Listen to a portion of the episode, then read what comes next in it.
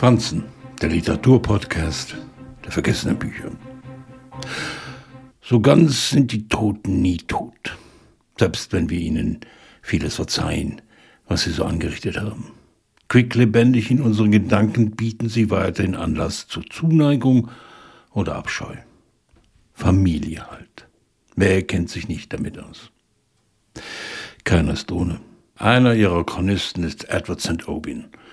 In zu guter Letzt ist Mutter Eleanor Melrose endlich verstorben und bleibt doch für viele der Anwesenden auf der Trauerfeier ein ständiger Unruheherd. Makaber mitunter wird ihrer bei einem Scotch gedacht. Die meisten Urteile, ob sie beschönigt ausfallen oder demaskierend, entlarven sich selbst. Dass St. Obin eigene düstere Kindheit als Mitglied des Hochadels die Vorlage für insgesamt fünf Romane bietet, wovon zu guter Letzt der Abschluss der Patrick Melrose Novels ist, zeichnet den zerrüttenden Weg innerer Verletzungen nach, der nur mit beißender Komik beizukommen ist.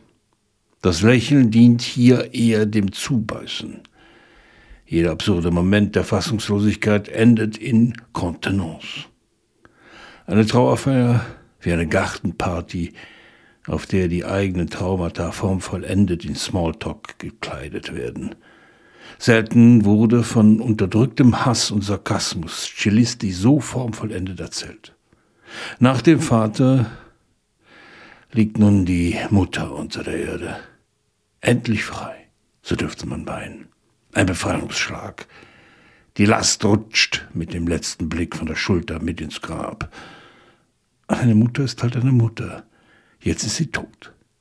Der Sohn hat sie überlebt. Was für ein Triumph. Ein Tag wie ein Schlusskotsch. Er brennt im Hals. Ein Tag, in dem alle Abgründe, seelischen Verwerfungen auf trockenem Boden zersplittern. Das unschuldige Kind ist endlich zum zynischen Erwachsenen geworden, beherrscht die Regeln des Überlebens. Zu guter Letzt ist in der Übersetzung von Sabine Hübner ein Parforce-Ritt, der einen Schlussstrich ziehen soll. Herr Dozent Orbin weiß, dass es den angesichts eines Vaters, der ihn missbraucht hat, niemals geben wird. Außer die Trauergäste zerreißen sich das Maul über einen selbst.